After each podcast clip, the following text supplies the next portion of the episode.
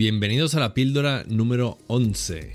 Y hoy os quiero hablar sobre la inspiración o cómo ser más creativo. Entonces, Picasso, me encanta Picasso, eh, dijo una frase, la inspiración existe, pero te tiene que encontrar trabajando. Y es muy cierto, porque la verdad que hay que inspirarse mientras estás creando algo. Entonces, eh, ¿qué es para mí la creatividad? A mí me ha tocado ser muy creativo en la vida y la verdad que para mí la creatividad es intentar unir puntos. Eh, mi definición podría ser eso, ¿no? Es decir, unir puntos de 3, 4, 5 cosas eh, de aprendizajes que tengas en la vida. Cuanto más aprendas, cuanto más conocimiento tengas, más cosas puedes utilizar para unirlas y crear algo nuevo. Realmente la creación per se no deja de ser, para mi punto de vista, una unificación de conceptos que se sintetizan en algo nuevo.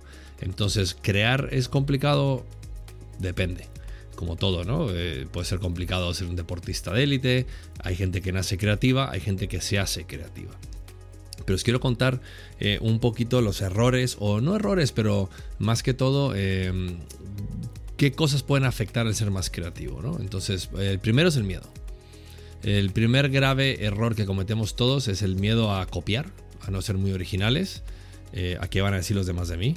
Eh, claro, tengo una idea, a cuestionar nuestras propias ideas, ¿no? Porque en el fondo yo creo que si tienes una idea es por algo, deberías de ponerle atención a la idea.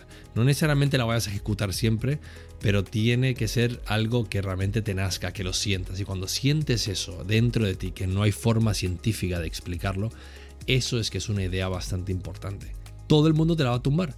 Porque la creatividad es así, la gente que no comparte o no entiende ese nivel o, esa conceptualización que has tenido tú o cómo has llegado tú a esa conclusión, lo más probable es que dude. ¿Por qué? Porque suele ser gente que quiere poner en práctica una idea que todavía no tiene, digamos que un desarrollo. Cuando una idea no tiene un desarrollo es muy difícil ponerla en práctica. Entonces, si yo le cuento una idea a alguien de que quiero crear eh, un cohete espacial portátil para poder yo viajar eh, a través de la Tierra en 30 segundos saliendo de la atmósfera y me pongo un casco de bicicleta, la gente lo más probable es que no entienda ese concepto. Obviamente es un concepto creativo, es una idea tonta, absurda que estoy dando ahora, pero el punto es que mucha gente va a decir que no es viable, como dijeron en muchas grandes ideas, que no era viable volar, o no era viable ir a la luna, o no era viable muchísimas otras cosas. Todo el mundo tiene una opinión. Eh, y una cosa, hay que escuchar las opiniones y agradecerlas pero no necesariamente tienes que hacerle caso a todo lo que digan.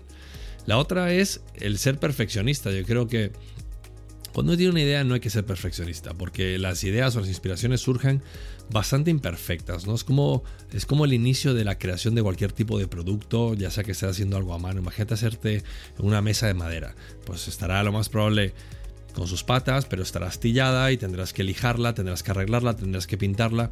No es perfecta al principio y, cometemos muchos errores al intentar ver que nuestras ideas o nuestras creatividades tienen que ser perfectas, si no, no van a funcionar. Hay una evolución natural de una idea, que es algo que tenemos que asumir. Es, es una evolución normal donde la propia idea va a ir mutando y va a ir pivotando en el tiempo a medida que vamos entendiendo mejor cuál es el propósito y para qué lo queremos. Entonces es ¿por qué lo quieres hacer? Es la primera pregunta que tienes que hacer. ¿Por qué lo quieres hacer? ¿Qué quieres hacer? ¿Por qué lo quieres hacer? Y después ya veremos cómo. El cómo no es el momento ahora. Cuando uno está siendo creativo, el cómo no importa. Lo que importa es qué es lo que quiero hacer y por qué. Esas son una de las claves importantes. O sea, no seamos tan perfeccionistas. Y hagámosle caso a las ideas. Tenemos muchas ideas, ¿no? El famoso brainstorming eh, es muy positivo porque de una idea mala, lo más probable es que termine surgiendo esa gran idea que estás esperando.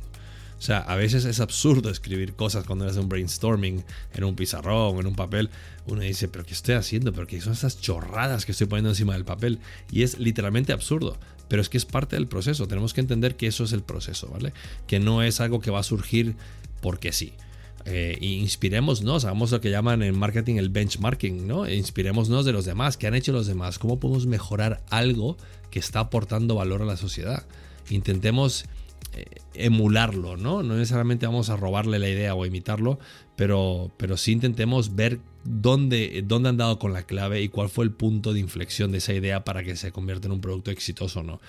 Dedícate a algo que te apasione, porque la verdad yo creo que la pasión es algo crítico. Si no te gusta, eh, lo que estás haciendo, pues tu idea lo más probable es que sea una idea muy mala, eh, sea una idea corta, escasa y se queda ahí en el tiempo. No vas a desarrollarla más allá de, porque al principio nos enamoramos de las ideas y nos parece todo viable. Y a medida que vamos desarrollando la idea, empezamos nosotros mismos a ver todos los impedimentos que puede tener esa idea a la hora de, un desarrollo final, de una venta de un producto, un servicio, lo que, lo que sea que estemos creando. Entonces, si no estamos apasionados por la idea, lo más probable es que al primero o al segundo obstáculo desistamos y la dejemos ahí. Y es la típica, típico amigo que conocemos o, capaz que te ha pasado a ti. Em, no, es que yo tuve esa idea y mira este, ahora acaba de tener una idea la misma y eh, vale un mil millones de dólares. Ya, pero el problema es que no la ejecutaste. El problema es que no fuiste tan apasionado como esa persona. El problema es que todos esos roadblocks y todos esos impedimentos que tenías en el camino renunciaste antes de tiempo y la otra persona no, con pasión, con motivación, con resiliencia y constancia logró sacar su idea, ¿no? Entonces hay que crear un hábito de ser muy creativo, de intentar ser creativo en todos los conceptos, no solo a la hora de crear un producto o servicio, a la hora de hablar con la gente, a la hora de hablar con tu familia, con tus hijos. Intenta que la creatividad sea algo de tu día a día. Eso va a facilitar que partes de tu cerebro tengan mejores conexiones y neuronalmente hablando vamos a entender mucho mejor las ideas y los conceptos que se nos vienen a la cabeza. Entonces estaremos mucho más, más reactivos a ese tipo de creatividad. ¿no? Em, hay que salir de la zona de confort. Otra cosa que quiero hablar. Em, a mí no me gusta cuando la gente quiere crear algo y, no se quiere embarrar. Eh, no se quiere mojar. Quiere crear algo sumamente mm, decentemente, un, un, MVP que le llamamos ¿no? en la industria, un minimal viable product, un producto mínimo viable pero no quiero ir más allá. Y yo creo que la MVP es el inicio o es el primer escalón a desarrollar algo mucho más potente, que es donde va tu pasión, donde es lo que quieres hacer. Em, hay gente que no sale de la zona de confort, hay gente que, que, empieza a generar ideas que son sumamente mente pequeñas, mm, dan una cierta rentabilidad y la dejan ahí estancada un poco, porque salir de la zona de confort requiere muchísimo esfuerzo y requiere muchísimo talante, no lo hace cualquiera. Eh, aunque mucha gente, y es una frase que a mí personalmente me parece muy prostituida, el salir de la zona de confort, todo el mundo lo dice, el pensar fuera de la caja, todo el mundo lo dice, pero te puedo decir que ahora mismo habrá que un 20% de las personas que lo hacen.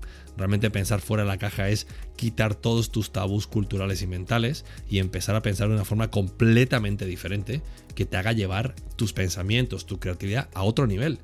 Y esto ahora mismo de salir de la zona de confort o pensar fuera de la caja, lo hablamos mucho, pero no lo hacemos. Y es algo que tenemos que tener en cuenta. Si queremos hacer algo, aunque sea absurda la idea, si cuanto más absurda la idea, más fuera de tu zona de confort estás. Cuanto más entiendas la idea al principio, pues es obvio que es una idea que está dentro de tu zona de confort, en tu ámbito de conocimiento. Entonces intenta alejarte, alejarte de eso.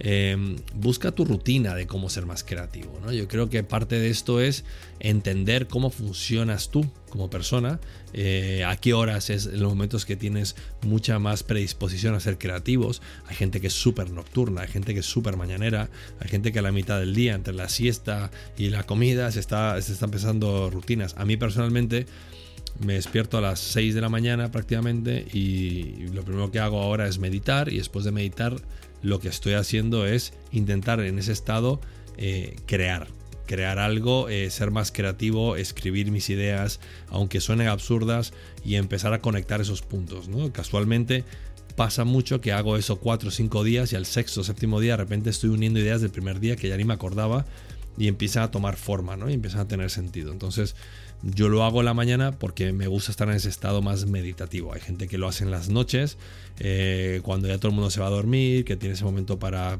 sí mismo, ¿no? Para descansar, con una copita de whisky, una copita de vino, da igual.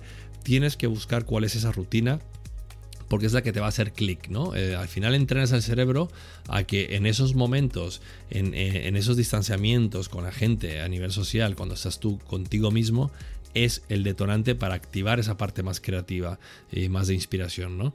Entonces, eh, lee mucho, te puedo decir que eso es buenísimo para sacar ideas, para inspirarte. La lectura es fundamental, no solo por el hecho de que tienes más conocimiento y vas a entender mucho más la materia de la que estás intentando crear, pero en el fondo todos aportan cosas, no solo los libros, rodéate de gente que te aporte conocimiento, que te aporte bienestar, ¿no?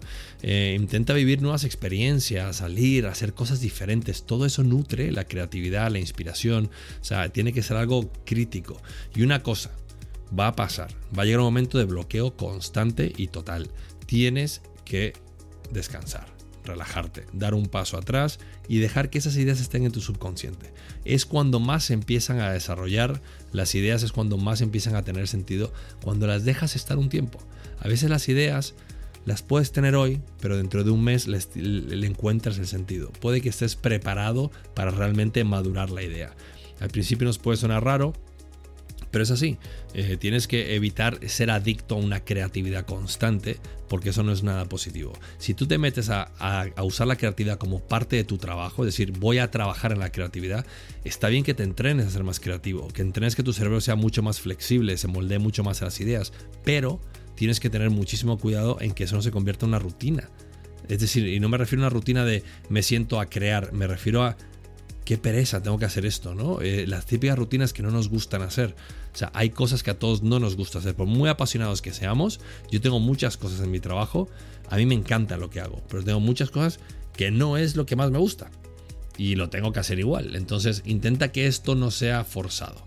Intenta que si hay días o semanas que no hay nada, no lo fuerces, déjalo en el subconsciente, que medítalo, porque en el fondo vas a entender que tú mismo vas a empezar a crear cosas increíbles, tú mismo vas a empezar a atar puntos y vas a empezar a tener unas creatividades que van mucho más allá de sentarse a ser más sistemático o a ser más ingeniero.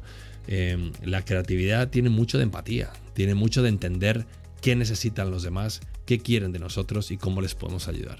Así que bueno, aquí os dejo la píldora, espero que os pueda ayudar para, para inspiraros a ser más creativos, para encontrar vuestras rutinas, vuestros momentos de creatividad constante, sin forzarlo, pero ser muy conscientes que es algo que tenemos que entrenar todos. La creatividad puede ser muy creativo en hacer con ella, pero también para desarrollar un producto y ejecutarlo hay que trabajarlo, aprender mucho, leer mucho, meditar, dar paseos, hacer deporte, lo que os guste más. Pero si queréis inspiraros y ser creativos, intentar instaurar eso en vuestro día a día, como lo es comer, como lo es dormir, porque realmente vais a ver eh, cómo de repente vuestro cerebro empieza a pensar fuera de la caja y empiezas a estar en situaciones fuera de tu zona de confort, donde realmente es ahí donde estás agarrándote a algo, a una fuente mayor, a una inspiración divina, llámale como quieras, donde estás agarrando esas ideas y las estás convirtiendo en realidad. Y cuando tú conviertes una idea en realidad es cuando realmente aportas beneficio a alguien que lo necesita. Muchas gracias, espero que estéis todos sanos y bien y nos vemos en la siguiente píldora. Hasta luego.